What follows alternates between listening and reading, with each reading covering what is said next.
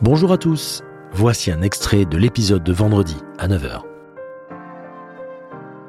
Les amis, aujourd'hui, nous avons rendez-vous avec un expert horloger. Et pas n'importe lequel, un expert empli de passion, un véritable spéléologue du vintage, ou devrais-je dire archéologue du vintage. Un peu fou, comme nous tous d'ailleurs sur Démontrez-vous. Un peu excessif aussi, mais où serait le plaisir sans l'excès, je vous le demande.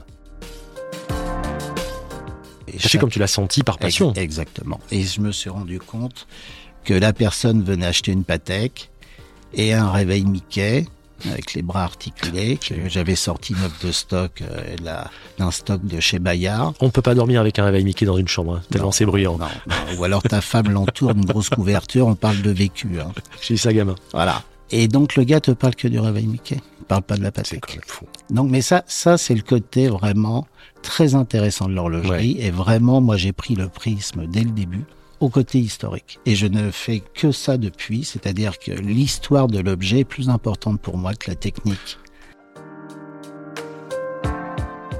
Tu sais, je vais te dire, tu as une règle, tu le remarqueras même par toi-même, tu achètes toujours la même montre. Tu peux avoir 50 montres, tu as acheté la même.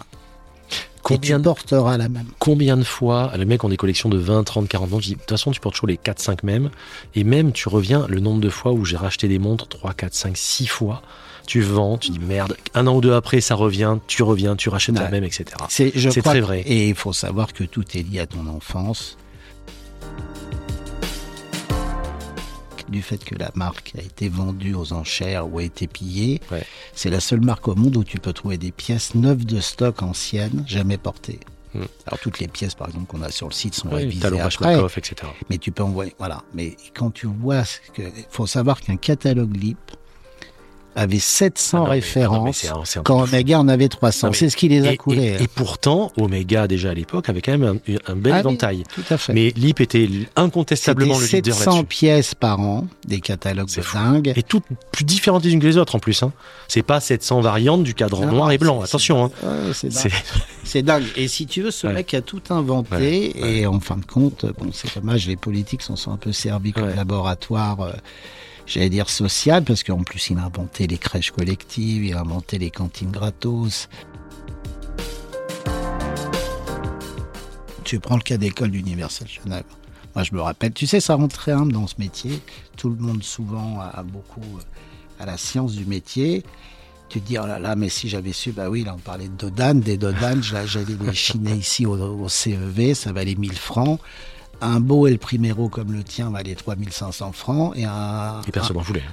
5000 francs, c'est un 806 de Breitling et un mmh. Speed mmh. des années 80 et un Polyman, c'était 8000 francs. Et 90% des gens n'en voulaient pas. Les Bien gens sûr. voulaient une montre en or. Bien sûr. Vous voulez un chronomètre en or, vous voulez un truc comme ça. Donc ça rend très très humble. Mmh.